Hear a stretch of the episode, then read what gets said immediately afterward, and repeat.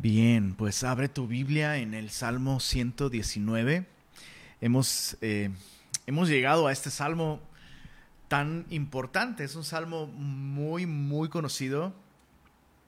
Desafortunadamente creo que muchas veces este Salmo 119 es un salmo muy conocido en, en bromas, ¿no? Este, no sé, de pronto una mañana alguien dice, vamos a hacer un pequeño devocional en los salmos eh, vamos a hacer un pequeño devocional en el Salmo 119, ¿no? Y todo el mundo se ríe porque eh, este salmo es muy conocido por ser el capítulo más largo de toda la Biblia.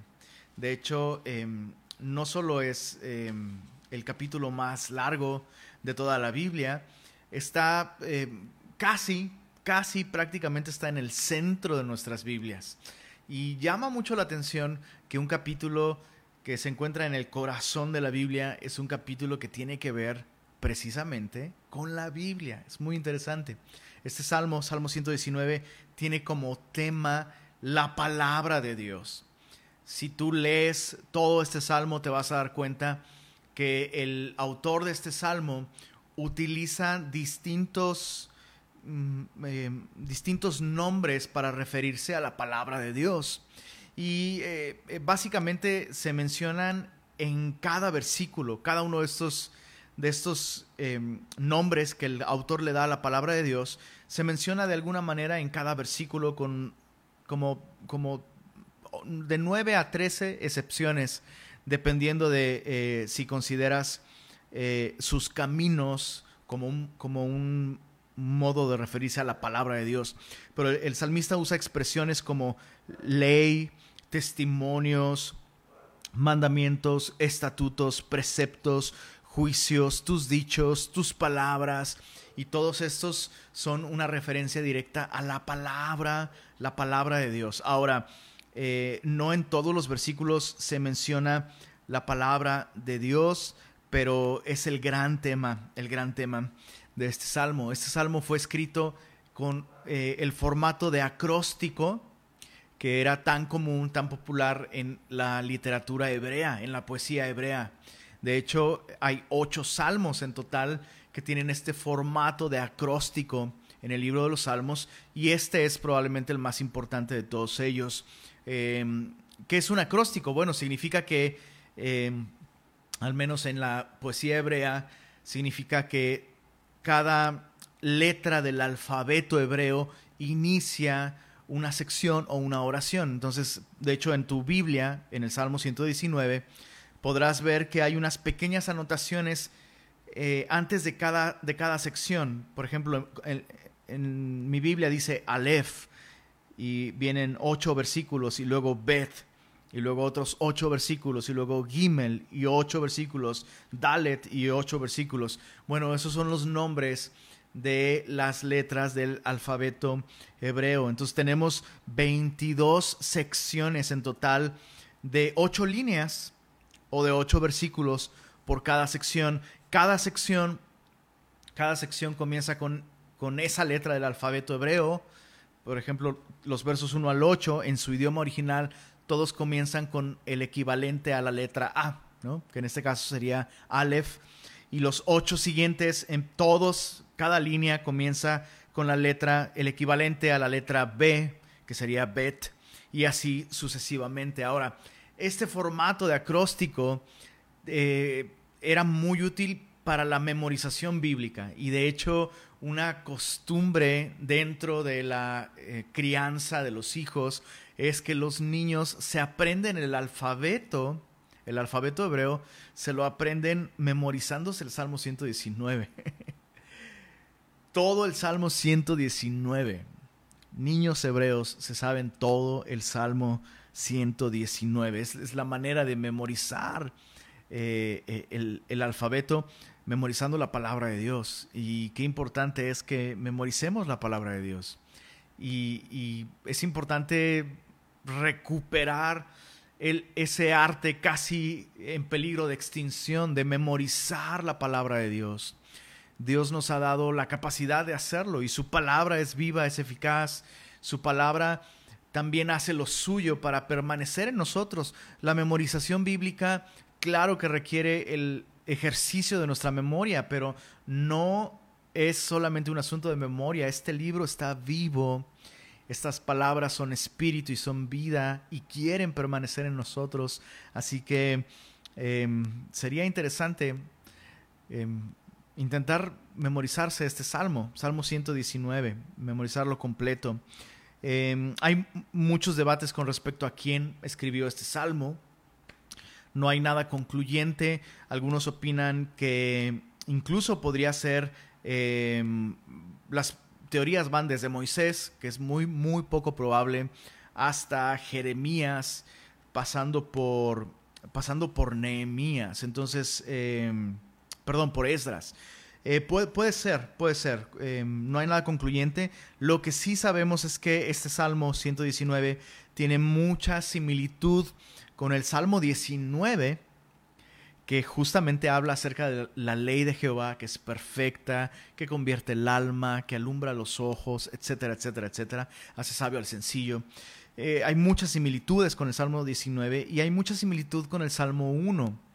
Y, y esto es porque el Salmo 1 que inicia todo este libro de los Salmos, comienza con una bienaventuranza. Bienaventurado el varón que no anduvo en consejo de malos, ni estuvo en camino de pecadores, ni en silla de escarnecedores se ha sentado, sino que en la ley de Jehová está su delicia y en su ley medita de día y de noche. Será como un árbol plantado junto a corrientes de aguas, que da su fruto a su tiempo. Su hoja no cae y todo lo que hace prosperará. No así los malos, que son como el tamo que arrebata el viento ¿Recuerdas ese salmo tan, tan, tan conocido, tan citado? Bueno, ambos salmos, el Salmo 19, el Salmo 1, apuntan a las bendiciones de atesorar la palabra de Dios, de amar la palabra de Dios, de pasar tiempo con la palabra de Dios. Así que el día de hoy no vamos a estudiar el Salmo 119 verso a verso, lo vamos a estudiar de un modo temático, con la intención de que durante esta semana estés leyendo este Salmo 119, marcando, pasando tiempo con él, meditando eh, eh, en sus verdades, orando algunas de estas cosas que hay aquí. Eh, vamos a estudiarlo de un modo, de un modo temático. Mm, alrededor de los, los beneficios. El, el, tema, el tema de este salmo es que la palabra de Dios trae demasiados beneficios a, nuestra vida espiritual. No podríamos crecer espiritualmente sin la palabra de Dios. La palabra de Dios tiene muchísimos beneficios y vamos a estudiar el día de hoy de un modo muy breve. No vamos a profundizar muchísimo, pero vamos a estudiar nueve beneficios de la palabra de Dios que vemos en el, en, el Salmo 119. No son los únicos que, que este salmo nos menciona, este salmo nos, nos enseña muchísimos más beneficios. Estos solo son algunos de ellos. Em, tú puedes estudiar de manera personal ese salmo eh, durante la semana. Creo que Dios puede traer un despertar espiritual, un avivamiento. Creo que Dios puede renovar tu apetito por la palabra de Dios, tu pasión por la palabra de Dios. Si pasas un tiempo con este salmo esta semana, todos los días. Así que bueno, vamos a verlo temáticamente. El, primer beneficio de la palabra de Dios, o, eso, el primer beneficio o el primer efecto de la palabra de Dios es que la palabra de Dios nos hace bienaventurados. La palabra de Dios nos hace bienaventurados, es decir, dichosos, felices, bendecidos. Y esto lo vemos en los versos 1 y 2. Vamos a leerlos. Salmo 119 versos 1 y 2 dice, bienaventurados los perfectos de camino. ¿Quiénes son esos perfectos de camino? Dice aquí, los que andan en la ley de Jehová, bienaventurados, repite el Salmo, bienaventurados los que guardan sus testimonios y con todo el corazón le buscan. Entonces ahí tenemos el, eh, eh, la manera de, este salmo de, de abordarnos es de entrada diciéndonos, oye, la palabra de Dios trae bendición. Puedes ser una persona bendecida, puedes ser una persona dichosa, puedes ser una persona feliz. ¿Cómo? Siendo perfecto de camino. Ahora, eh, me, me encanta cómo la Biblia, con una brutal honestidad, me enseña desde el principio que, que el hombre no es capaz de vivir una vida perfecta, sin error o sin pecado. Es, imposible, el hombre es imperfecto, el hombre, el hombre está roto, el hombre cae, el hombre falla. Pero ser perfecto de camino significa que mi vida está encausada en el camino de la palabra de Dios. Eh, bienaventurados los perfectos de camino son, dice aquí, los que andan en la ley de Jehová, y dice aquí, los que guardan sus testimonios y con todo, con todo el corazón le buscan. Entonces, fíjate otra vez cómo este, este, esta bienaventuranza nos recuerda la bienaventuranza del Salmo 1. Bienaventurados aquellos que no escucharon el consejo de malos, aquellos que cierran su oído a la sabiduría del mundo, a la sabiduría humana, y que más bien se deleitan en la ley de Jehová. Y en su ley meditan de día y de noche.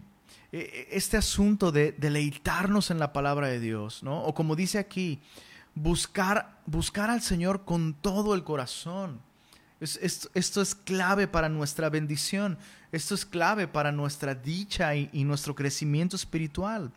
No hay manera de buscar al Señor con todo el corazón si cerramos nuestras Biblias. O sea, yo, yo, no puedo decir que busco al Señor con todo mi corazón si no tengo mi Biblia abierta, si no abro mi corazón al consejo de su palabra. E, esto me recuerda a las palabras de Charles Spurgeon que decía, una Biblia que se cae a pedazos, no, perdóname, dijo, muéstrame una Biblia que se cae a pedazos y te mostraré un dueño que no se está cayendo a pedazos. Entre más tú y yo pasamos tiempo en la palabra de Dios, Dios nos fortalece, nos sostiene en medio de las tribulaciones, nos levanta cuando tropezamos, eh, en fin, todo lo que el hombre necesita proviene de el Señor y no podemos tener comunión con el Señor con nuestras Biblias cerradas. Dios desea encontrarse con nosotros en su palabra. Chicos, esto es esto es lo que hace la gran diferencia entre tener un ritual religioso con la Biblia o buscar al Señor con todo el corazón. Hay gente que marca su Biblia todos los días, pero no deja que su Biblia marque su vida y marque su corazón. Entonces, buscar al Señor con todo el corazón es hacer de nuestras Biblias ese punto de encuentro entre Dios y nosotros. No, no, es un, no, es un, requisito religioso, ¿sabes? Ah, bueno, voy a leer la Biblia para que Dios me bendiga. No, la, Biblia me bendice porque la Biblia es un medio para un fin, para encontrarme con Él. Entonces, claro que si yo paso tiempo con el Señor, claro que voy a ser bendecido. Claro que voy a ser feliz, voy a tener gozo, voy a tener esperanza, voy a tener dicha, voy a tener seguridad. Todo eso brota de estar con el Señor. Y no puedo estar con el Señor si no abro mi Biblia, si no paso tiempo con la palabra de Dios. Eh, para dejar atrás este punto, como trato a la palabra de Dios es como trato al Dios de la palabra. Así de simple. Yo, yo no puedo esperar eh, caminar con el Señor si no estoy viniendo a Él a través de su palabra. Y Dios desea bendecirme. Dios desea bendecirme. Y Dios lo va a hacer a través de su palabra. Es algo que necesito recordar constantemente. Y es algo que tú debes recordar también. Dios quiere bendecirte. Bueno, ¿y por qué no me bendice? Bueno, ¿por qué no abres tu Biblia? abre tu Biblia. Abre tu corazón. Abre tu vida a lo que Dios dice en su palabra. Conócelo. No es una cuestión de, de, de, obtener información. Dios desea relacionarse con nosotros a través de su palabra. Entonces el, primer gran beneficio de la palabra de Dios, aquellos que guardan la palabra, que andan, su estilo de vida eh, brota de pasar tiempo con Dios a través de este libro, ellos serán bendecidos, dichosos, felices. El beneficio número dos es que su palabra, la palabra de Dios, me limpia. La palabra de Dios trae limpieza, dicen los versos 9, 9 al 11. Estos, este, el verso 9 es muy famoso y dice, ¿con qué limpiará el joven su camino? Con guardar tu palabra. Con todo mi corazón te he buscado. ¿Te das cuenta otra vez?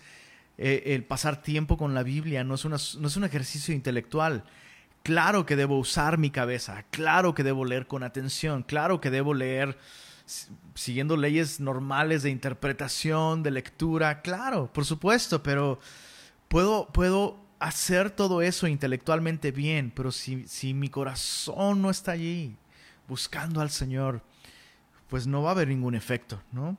Dice, ¿con qué limpiará el joven su camino? Con guardar tu palabra. Con todo mi corazón te he buscado. No me dejes desviarme de tus mandamientos.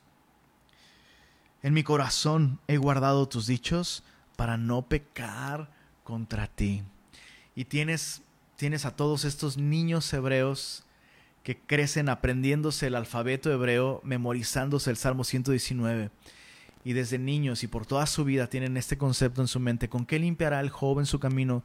Con guardar tu palabra. Ahora, la, la, la interpretación, la interpretación hebrea para el verso 9 esta idea, ¿con qué limpiará el joven su camino?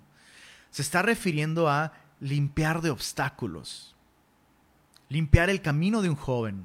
Y está, está, haciendo referencia, eh, eh, podría, podría ser a un, hombre muy, muy joven, un adolescente, un jovencito. Bueno, ¿cómo un jovencito podrá tener un camino libre de obstáculos, libre de, de eso, de piedras, de tropiezos, cómo, un joven puede encaminarse hacia la vida adulta con éxito, con propósito, con sabiduría. ¿Cómo? ¿Cómo podrá un joven evitar todos los peligros que vienen con, con la juventud, con la inexperiencia, con la visceralidad con la que los jóvenes viven? ¿Cómo puede un joven? Eh, guardando su palabra. guardando su palabra. Eh, a menudo, a menudo tengo esta, esta conversación con, con, mi esposita sobre cómo, cómo no nos gustaría, bueno, al menos a mí, al menos a mí, de ninguna manera me gustaría volver a ser, volver a tener 15 años o 18 años. O sea, de pronto escucho a otras personas, ah, ¿quién, ¿quién me diera volver a ser joven y tener 20? Y yo digo, no, gracias, no, no, gracias, no, no quiero. Eh, Dios tuvo mucha misericordia de mí, pero qué, qué, qué terrible, qué terribles fueron esos años sin, sin, tener al Señor, ¿no? Los años de mi adolescencia, 13, 14 años, 12 años. Eh, una crisis terrible de identidad, de significado, de propósito, no tenía dirección, eh, estaba sin esperanza y sin, Dios en el mundo. Y, y aun cuando un joven ya sea cristiano, que creo que sin duda hace toda la diferencia, aún tiene muchas cosas que decidir, decisiones que tomar y, tiene que caminar en fe siguiendo al Señor. Y de pronto puede ser muy intimidante. O sea, yo, recuerdo esos años de, adolescencia, te repito, sin el Señor, ¿no? No conocía al Señor. Y, recuerdo especialmente, ¿no? En, la secundaria, cuando estás a punto de terminar la secundaria y viene este asesor vocacional y te hace un examen y se supone que esa persona a través de ese examen y entrevistas y conversaciones te puede te puede ayudar a, entender cuál es tu propósito en la vida, ¿no? Cuál es tu función en la sociedad. Y yo recuerdo, recuerdo que, nada tenía sentido de lo que yo escuchaba, de lo que me decían. Y, ahora de adulto, ¿no? Conociendo al Señor y viendo, viendo la verdad de su palabra, esto trae tanta claridad, esto trae tanta, tanta seguridad. El Señor nos conoce, el Señor nos creó, el Señor nos hizo. ¿Cómo puede un joven vivir y atravesar su adolescencia y los, los años más tiernos de su vida con la seguridad de que las decisiones que toma durante esos años van a garantizarle un camino libre de obstáculos, Eh, decisiones que tomas a los 16, 18 años incluso pueden afectarte toda tu vida. ¿Cómo puede un joven librar su camino? Guardando la palabra de Dios. Ahora, escucha esto. En el verso, en el verso, en el verso 11, el, el ambiente cambia de este versículo. Ya no solo está hablando de, bueno, cómo librar de obstáculos mi vida, sino habla, habla de limpieza en un sentido moral ahora.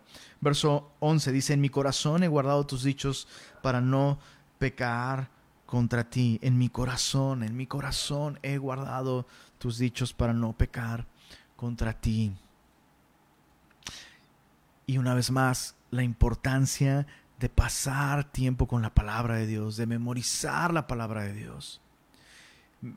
No puedes memorizar sin ejercitar tu memoria. Pero esto es un asunto de corazón. Lo, que el salmista está diciendo aquí es, son tan preciosos tus dichos, tu palabra es tan importante para mí que he, llenado mi corazón de tu palabra, he saturado, he guardado mi corazón de, tu palabra, Señor. todos, todos tus dichos, tus leyes, tus preceptos, tus testimonios me enseñan quién eres tú, me enseñan lo que tú amas, lo que tú aborreces, cómo tú ves la vida. Y todo eso lo he guardado en mi corazón. No, no es información. Para el salmista no es información. Es la mente, es el corazón de Dios. Por eso es que en los discipulados, en navegantes, en Semilla de Mostaza, discipulamos con el material de navegantes. Y este discipulado tiene un fuerte énfasis en el estudio bíblico y en la memorización bíblica. Y, es, y, muchas veces es muy triste descubrir que las personas, no todos, no todos, por supuesto, no todos, pero de pronto algunos ven la memorización bíblica como un requisito para, pues ya, me tengo que aprender esto para pasar al siguiente curso y chance y me dejan servir después, ¿no? Y, no ese es el propósito, el propósito es que guardes, guardes en tu corazón. Y, luego tienes estos casos, ¿no? Tienes estos, estos, estos ejemplos en los que una persona está guardando la Biblia en su mente, pero su, su vida está sucia. Siguen, siguen pecando de un, de un, modo de un modo terrible, ¿no? Siguen, siguen esclavos de algún pecado en particular y no logran experimentar la victoria y la limpieza en sus vidas. Y, se preguntan, bueno, ¿por qué si estoy memorizando? Bueno, sí estás memorizando, pero no estás guardando en tu corazón. Lo estás guardando en tu memoria, pero para ti es, es o sea, lo mismo te estás memorizando un versículo como si te memorizaras un rezo o un mantra. No tiene ningún efecto espiritual. Debes guardar en tu corazón guardar en tu corazón, en mi corazón. He guardado tus dichos, dice el salmista, para no pecar contra ti. El salmista sabe que guardar en el corazón la palabra de Dios saca del corazón la tentación. Vemos a nuestro Señor Jesucristo en, el, en el desierto siendo tentado por el mismísimo diablo. Y cada vez que la tentación venía a nuestro Señor, nuestro Señor contestaba citando la palabra de Dios. Escrito está, escrito está, escrito está. Y recordemos que Jesús fue al desierto específicamente para ser tentado por el diablo. Entonces, tenemos a muchos cristianos buscando maneras de eliminar la tentación. Y está bien, está bien. Em, cristianos que luchan con la pornografía, instalan filtros en sus computadoras, donde puedes meter correos electrónicos de otros hermanos en Cristo en quienes confías. Y si estás viendo algo que no deberías ver, les llega una notificación y el hermano viene y ora contigo y te exhorta, te anima. Está bien, haz eso. Pero de nada sirve quitar la tentación afuera si no llenas aquí adentro tu corazón con su palabra, con su mente, con su presencia con su voluntad. Tienes que guardar su palabra en tu corazón. Entonces, el segundo beneficio es que su palabra nos limpia. Em, alguien dijo, este libro te apartará del pecado, pero el pecado te apartará de este libro también. Entonces, si estás luchando con el pecado y fracasando y fracasando y fracasando, sí, aléjate de la tentación, sí, toma medidas prácticas, pero nada de eso va a sustituir el efecto de la palabra de Dios. Atesora su palabra en tu corazón. Abre tu Biblia en las mañanas. Pasa tiempo con tu Padre Celestial. Deja que Él limpie tu corazón, que Él eh, atraiga tu corazón hacia ti. Como dice el pastor Jaime Foot, la mejor manera de vencer un deseo es con un deseo superior. Entonces, cuando yo paso tiempo con el Señor y guardo en mi corazón su palabra, mi corazón comienza a anhelar más al Señor. Es algo que Él hace en mí, no es algo que yo produzco, es algo que Él hace en mí y lo hace a través de su palabra.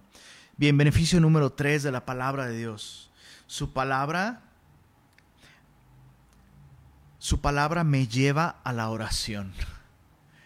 Cuando yo paso tiempo en la palabra de Dios, la palabra de Dios que es viva y eficaz va a producir en mí una vida de oración.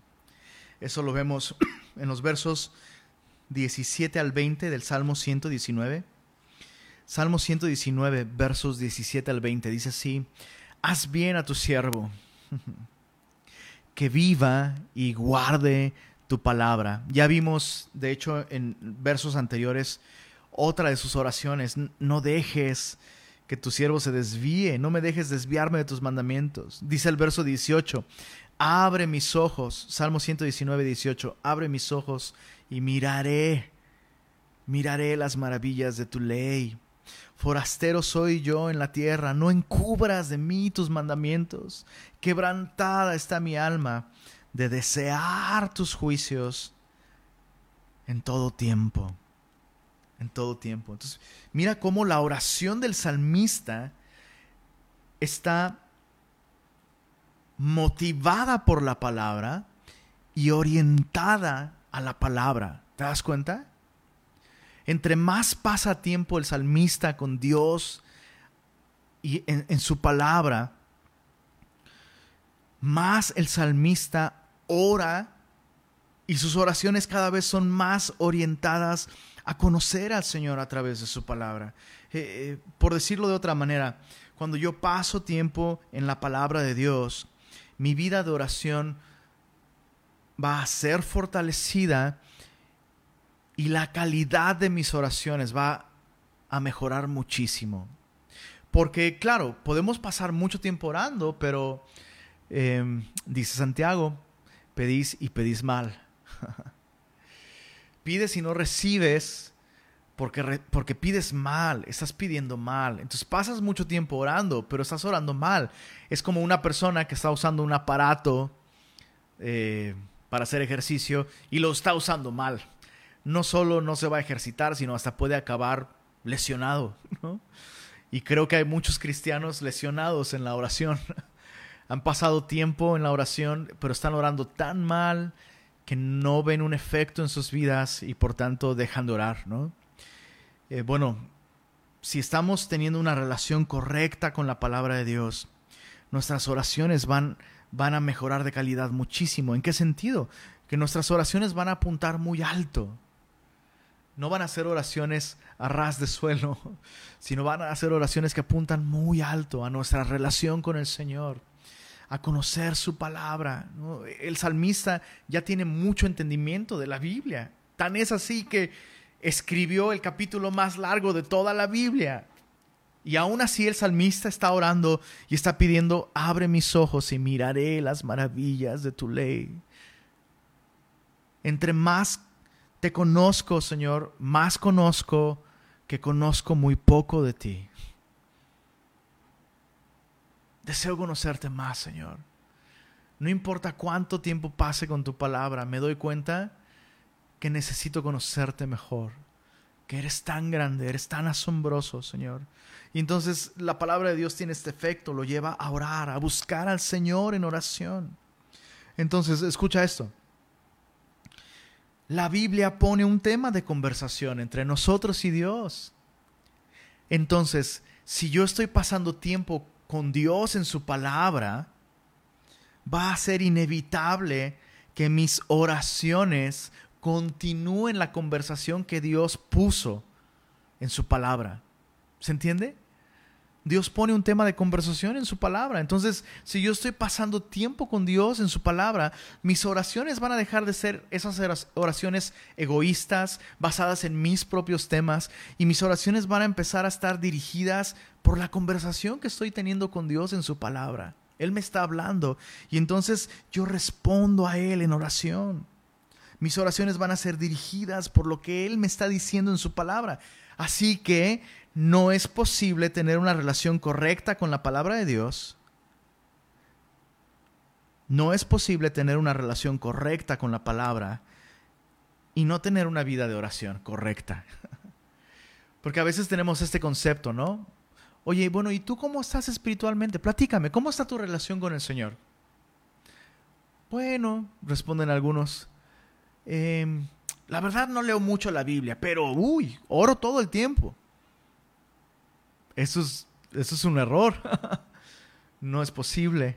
O tal vez sí estás orando todo el tiempo, no estoy diciendo que no, pero tu vida de oración no va a ser de ninguna manera efectiva si no estás pasando tiempo en la palabra. Porque ¿qué estás orando si no estás escuchando lo que Dios te está diciendo? Y lo mismo al revés. Ah, uy, me encanta leer. No, paso tiempo en mi Biblia. Eh, tengo tengo colores, marcadores, reglas, tengo Biblia de apuntes, Biblia con margen amplio, Biblia de hoja gruesa, tengo Biblia con hojas negras y letras blancas, diseño especial, pero no oro mucho. Eso también es un error.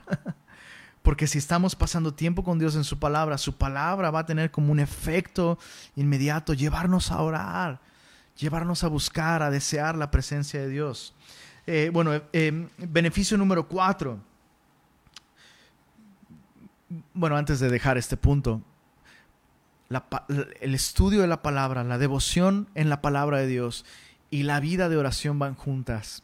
Son como un matrimonio. Y no sé quién dijo esto, no sé si lo dijo Spurgeon, pero suena como algo que él diría. Lo que Dios juntó, no lo separe el hombre, refiriéndose al estudio de la palabra y a la oración. Son dos cosas que van juntas, van juntas. No puede estar una sin la otra. Eh, cuarto beneficio de la palabra de Dios. Su palabra trae libertad a nuestra vida. Su palabra trae libertad. Salmo 119, versos 43. Versos 43 al 48 dice así, no quites de mí eh, no quites de mi boca en ningún tiempo la palabra de verdad, porque en tus juicios espero. Guardaré tu ley siempre, para siempre y eternamente, y andaré en libertad, porque busqué tus mandamientos. Qué interesante, ¿no? Andaré en libertad, porque busqué tus mandamientos. Em, fue, fue nuestro Señor Jesucristo que dijo, conoceréis la verdad y la verdad los hará libres. Conoceréis la verdad y la verdad los hará libres.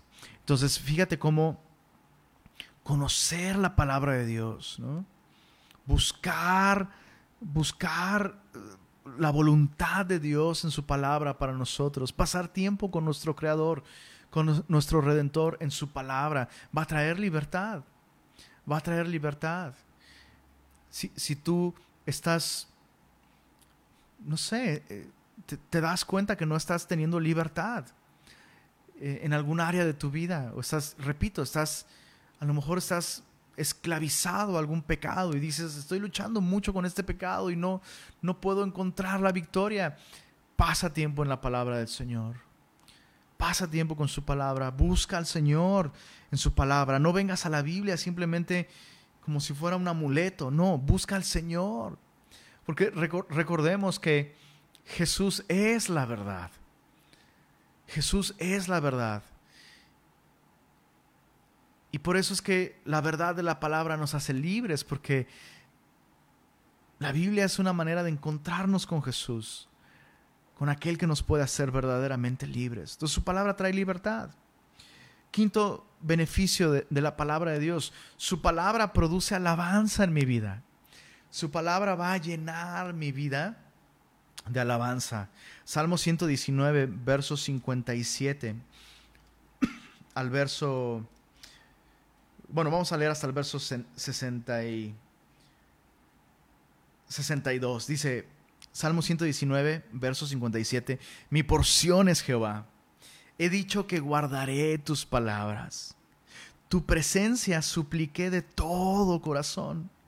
Ten misericordia de mí según tu palabra. consideré mis caminos y volví mis pies a tus testimonios. Fíjate cómo el salmista reconoce que su vida necesita constantemente ser rectificada en su dirección. Eso es algo que nos pasa todo el tiempo. Todo el tiempo necesitamos volver a dirigir nuestros pasos a la voluntad de Dios. Dice el verso 60, me apresuré, me apresuré y no me retardé en guardar tus mandamientos. Compañías de impíos me han rodeado, mas no me he olvidado de tu ley.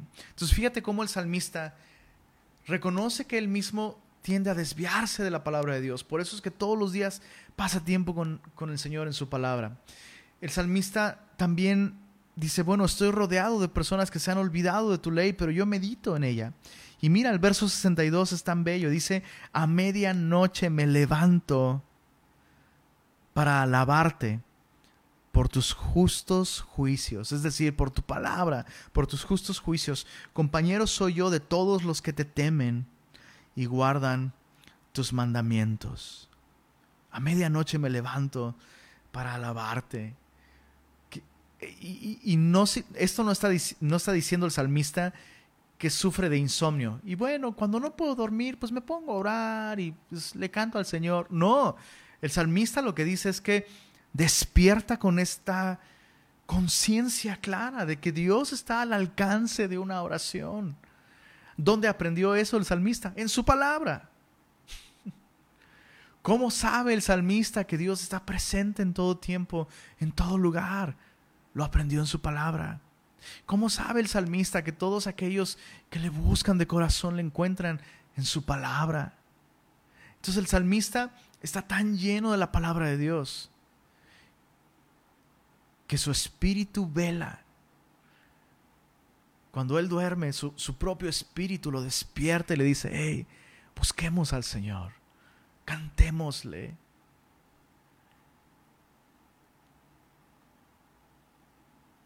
Una persona de la palabra será una persona que alaba al Señor en todo tiempo, en todo contexto. ¿Qué tipo de cristiano eres tú? ¿Eres un cristiano que canta durante nuestras reuniones? Gloria a Dios por eso. Está increíble. Siempre me gusta animar a la gente a que cante cuando estamos juntos. Es algo muy bello. Pero la pregunta es, ¿cantas al Señor cuando no estás con otros hermanos en Cristo? Al despertar, cuando vas camino al trabajo, en tu coche. Cantar al Señor. Este va a ser un, un efecto de llenar nuestro corazón de su palabra, un corazón, un corazón lleno de la palabra. Llenará nuestras, nuestra boca con alabanzas al Señor. Jesús dijo que de la abundancia del corazón habla la boca. Así que una persona llena de la palabra de Dios es una persona llena de alabanza en sus labios también. Cantar al Señor. Beneficio número 6 de la palabra de Dios. Su palabra trae consuelo en la aflicción.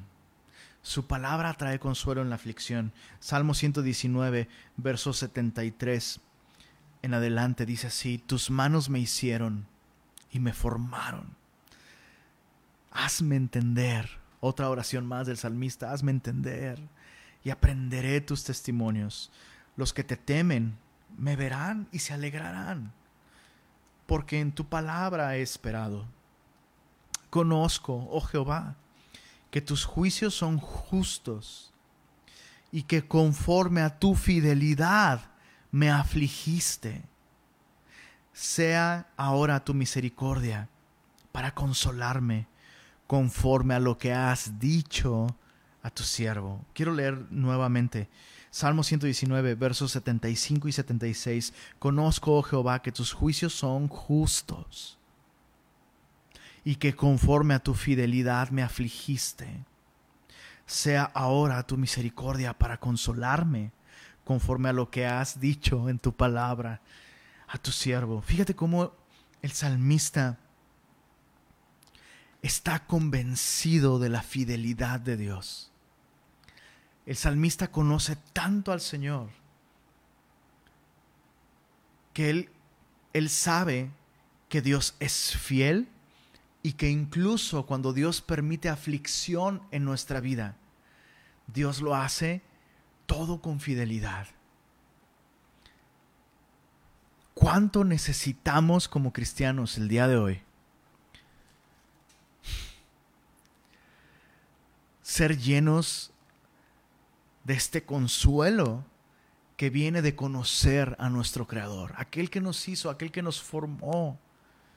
No tiene derecho de hacer con nuestra vida lo que, se le, lo que le plazca. ¿Acaso dirá el vaso de barro al alfarero, ¿qué haces? Y cada, y cada vez, híjole, leía un comentario eh, un comentario bíblico en, el que el, pastor que escribía esto estaba hablando sobre la alabanza, interesantemente, sobre cómo alabar a Dios significa hablar bien de Él. Y, y este pastor decía, la, la peor publicidad que Dios recibe no la recibe de parte del mundo, sino de parte de cristianos. Cristianos que se quejan, se quejan de Dios.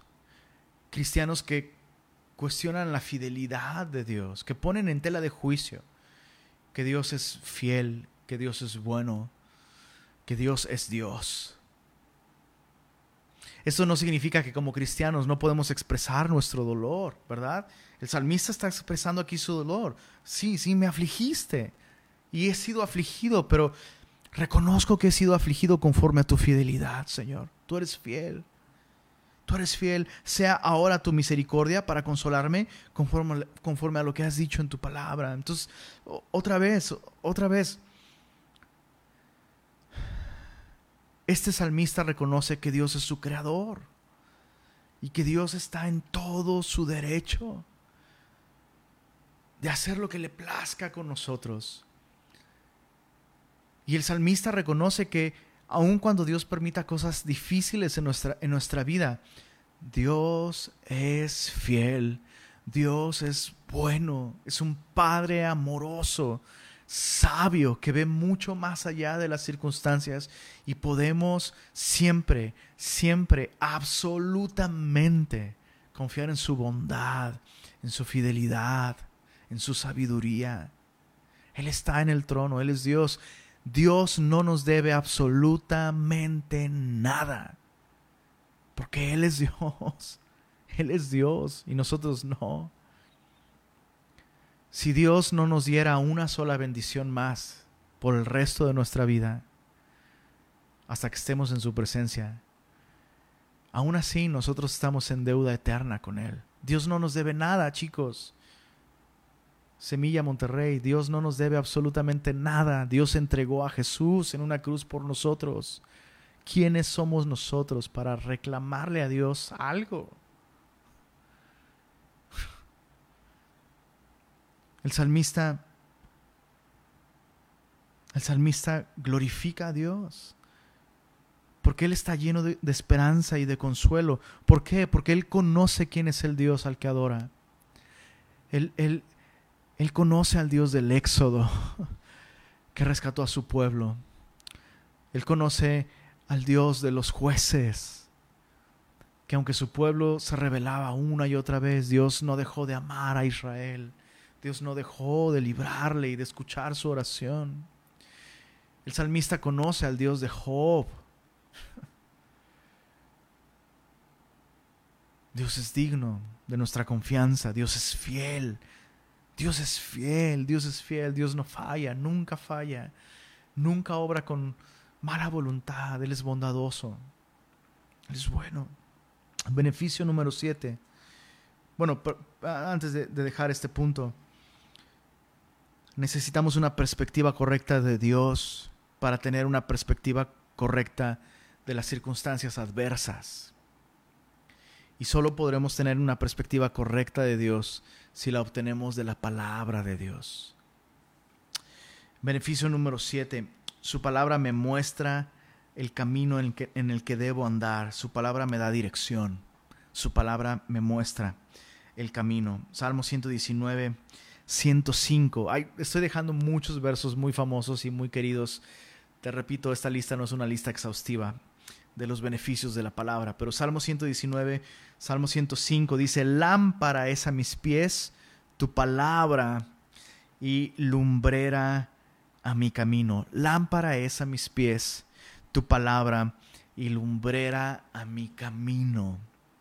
En, eh, eh, en otras palabras, la Biblia quiere dar luz a mi vida para que yo sepa por dónde debo caminar qué dirección debo llevar. Em, me, gusta esta expresión, que la palabra de Dios es lámpara para nuestros pies. no dice que es lámpara para nuestros ojos, aunque es obvio que alumbra nuestros ojos. Pero la luz de la palabra no es una luz para simplemente contemplarla, es una luz para seguirla. Entonces, de nada sirve que llenemos nuestra mente con la información teológica y correcta, ¿no? Hoy todo el mundo, todo el mundo dice tener sana doctrina. Todo el mundo dice ser celoso de la sana doctrina y el calvinismo y, los, el tulipán y los cinco puntos de no sé qué. Ah, pero la pregunta es, bueno, ¿estás caminando en el Señor? De nada sirve tener esa luz en la cabeza si no se sigue con los pies. Dios no nos ha dado la Biblia, como alguien ha dicho, Dios no nos ha dado la Biblia para saciar nuestra curiosidad, sino para transformar nuestras vidas. Dios alumbra con la luz de su palabra para que sigamos su luz, no nada más para contemplarla y, y tuitear sobre ella y facebookear sobre ella, discutir sobre ella, no de nada sirve si, no caminamos en sus verdades. Lámpara es a mis pies tu palabra y, tenemos más que nunca a muchos, todo el mundo es teólogo el día de hoy. todo el mundo es teólogo y esto en griego significa aquello y lo otro, pero vidas que van en una dirección completamente equivocada. Tenemos un chorro de gente cristiana que tuitea cosas impresionantes y argumentos padrísimos sobre la Biblia, pero sus vidas van en la dirección equivocada, fuera de la voluntad de Dios. ¿Por qué? Porque están usando la luz de la palabra para farolear a otros, pero no para dirigir sus propias vidas. La herramienta de estudio más importante para la palabra de Dios, para estudiar la Biblia, son pies dispuestos a caminar. Olvídate de diccionarios, aunque es bueno que los tengas. Olvídate de comentarios, aunque es bueno que los tengas. Olvídate de mapas y comentarios de contextos culturales, aunque son buenos. Si tus pies no están dispuestos a caminar en la dirección que Dios está mostrando, de nada sirve, de nada sirve. Dice eh, dice Proverbios capítulo 4, solo no vayas para allá, solo, solo te lo voy a te lo voy a leer. Proverbios 4 versos 18 y 19 dice así: Mas la senda de los justos es como la luz de la aurora que va en aumento hasta que el día es perfecto. Así es la senda de los justos. ¿Por qué? Porque está alumbrada con la luz de la palabra de Dios entre más caminas con el Señor, más claro tienes cuál es su propósito, cuál es su voluntad, hacia dónde debes ir. Dice el, verso 19, Proverbios 4, pero el camino de los impíos es como la oscuridad, no saben en qué tropiezan. ¿Cuál de estos dos perfiles encaja más contigo? La vida es cada vez más clara para ti en el sentido de sé qué es lo que Dios me ha llamado a hacer. Sé, sé cuál es la decisión que Dios me está llamando a tomar. O todo el tiempo tomas decisiones y ¡pum! ¡Hoy! eso salió muy mal. Pero bueno, Dios es fiel. ¡Pum! ¡Ah! Esa otra decisión que tomé. ¡Ay! No era la adecuada. Pero bueno, Dios es fiel. Oye, Dios no quiere que desperdicies tu vida de esa manera. Dios quiere darte luz, de modo que despejes tu camino. Eh, su palabra nos muestra entonces el camino en el que debemos andar. Beneficio número 8 de la palabra, esto es muy bello. Su palabra trae paz. Su palabra, pasar tiempo en su palabra, eso, eso trae paz a nuestro corazón. Salmo 119, versículo 165. Dice así, mucha paz. Escucha esto, Salmo 119, verso 165. Mucha paz tienen los que aman tu ley y no hay para ellos tropiezo. Qué hermoso versículo. Mucha paz tienen los que aman tu ley y no hay para ellos tropiezo. Otra vez, no importa cuán difícil sean los días y las épocas que nos ha tocado vivir, aquellos que aman la ley de Dios, aquellos que aman su palabra, aquellos que aman al, Dios de la palabra y por tanto pasan tiempo con la palabra de Dios, aquellos tienen mucha, mucha paz. Recuerda que la paz no es ausencia de conflictos. Tú puedes ver a tu alrededor gente que tiene vidas una vida muy cómoda y no tienen paz. gente que tiene muchísima comodidad, tiene salud, tiene un buen trabajo,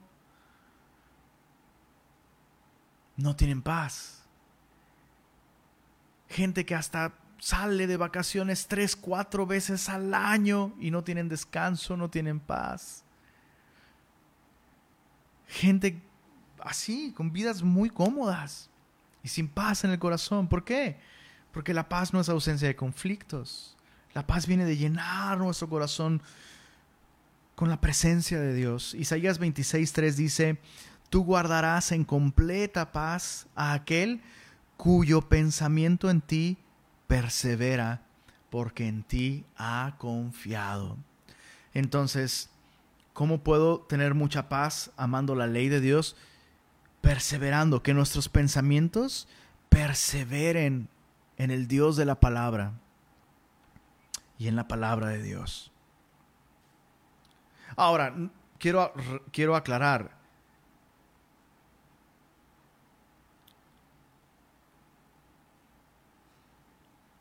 No debemos usar la Biblia como un amuleto para relajarnos. ¿Se entiende? O sea, si, lo, ah, es que, ah, me da mucha tranquilidad cuando leo la Biblia.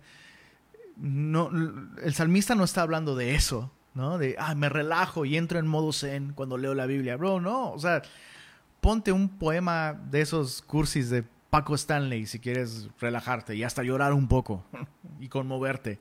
Pero no, aquí está hablando de esta seguridad, de esta confianza, aún en medio de la tormenta. El salmista tiene mucha paz porque ama su ley, ama la palabra de Dios, conoce al Dios de la palabra. Espero que se entienda lo que acabo de aclarar. Y el último beneficio, eh, bueno, no, no, antes de dejar este punto número 8, mucha paz tienen los que aman tu ley. Isaías 26.3 dice, guardarás en completa paz aquel cuyo pensamiento en ti persevera. Algo importante con respecto a tener paz por medio de conocer la palabra de Dios te decía, es que no la tratemos como un amuleto.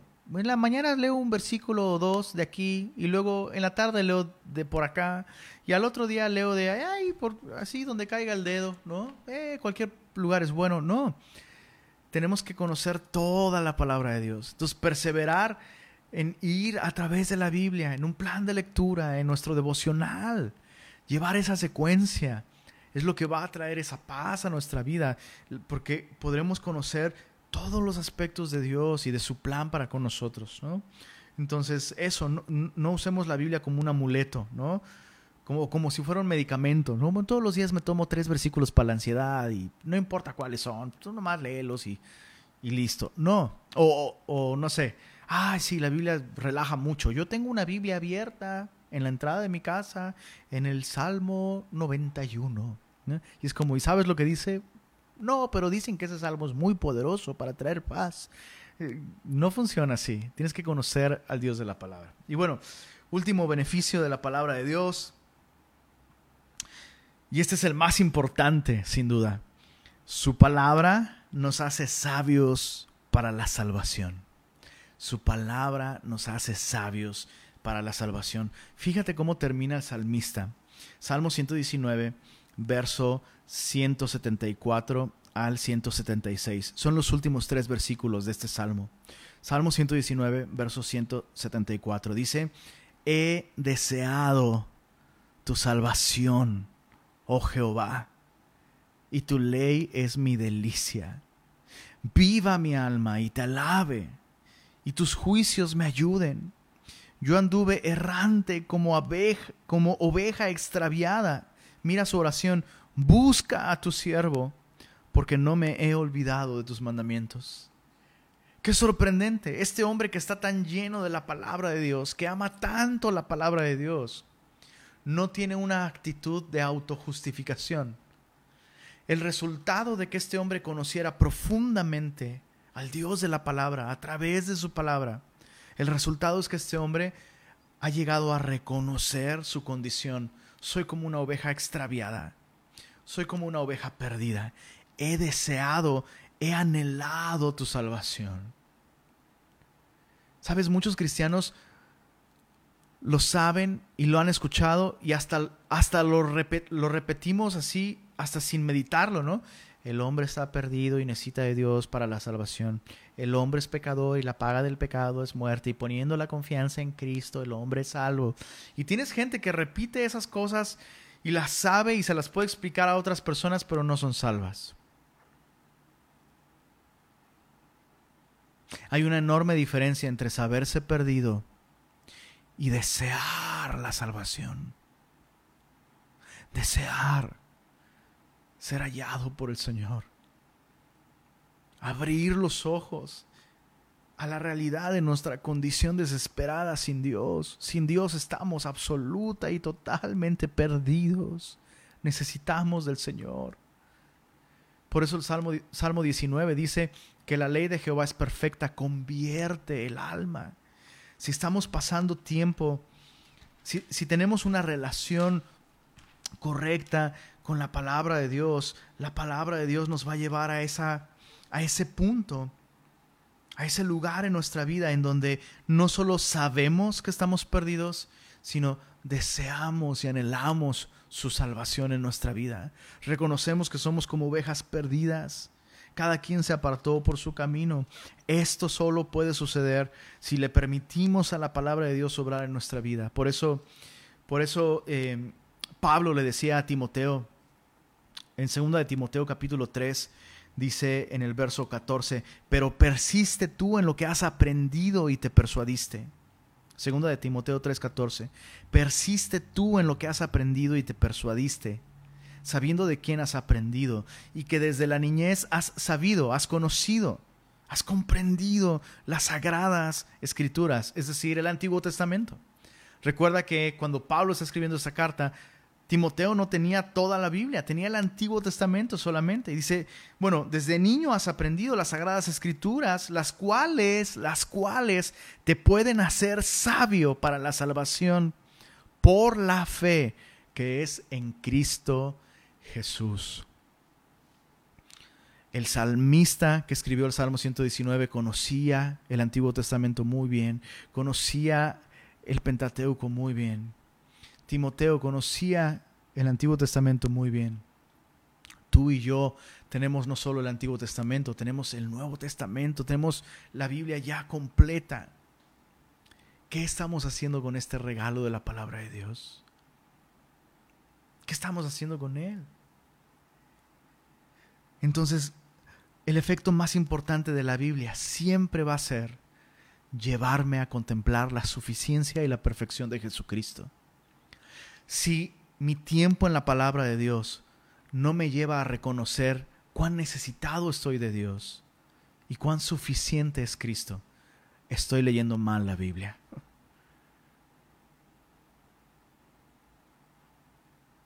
¿Cómo estás tú? Tal vez por eso la Biblia es como un mal necesario para ti. ¿Mm? Hay muchos cristianos así. La Biblia no les apasiona, la Biblia no les da vida. El salmista hasta despierta a medianoche para buscar a Dios y alabarle y meditar en su palabra. Y hoy tenemos cristianos dormidos no solo en los templos y en sus devocionales, sino espiritualmente muertos. ¿Por qué? Porque no han aceptado lo que la Biblia enseña acerca de Dios y acerca de nosotros. Entonces, otra vez, no importa cuántos años tengas leyendo la Biblia, no importa cuánto tiempo tengas de cristiano, si el día de hoy tu tiempo en la palabra de Dios no te lleva a maravillarte de Cristo y no te lleva a sorprendente, a, sorprenderte por la horrible condición en la que tú estás. nuestro corazón es engañoso, es perverso. Entonces otra vez, la Biblia siempre nos va a llevar a Cristo, a apuntar a su perfección y nos va a mostrar nuestra gran necesidad del Señor. ¿Por qué no oramos y le pedimos al Señor que Él traiga un avivamiento a nosotros? Si tú eres cristiano y has descuidado la palabra de Dios, regresa. Esos son los beneficios.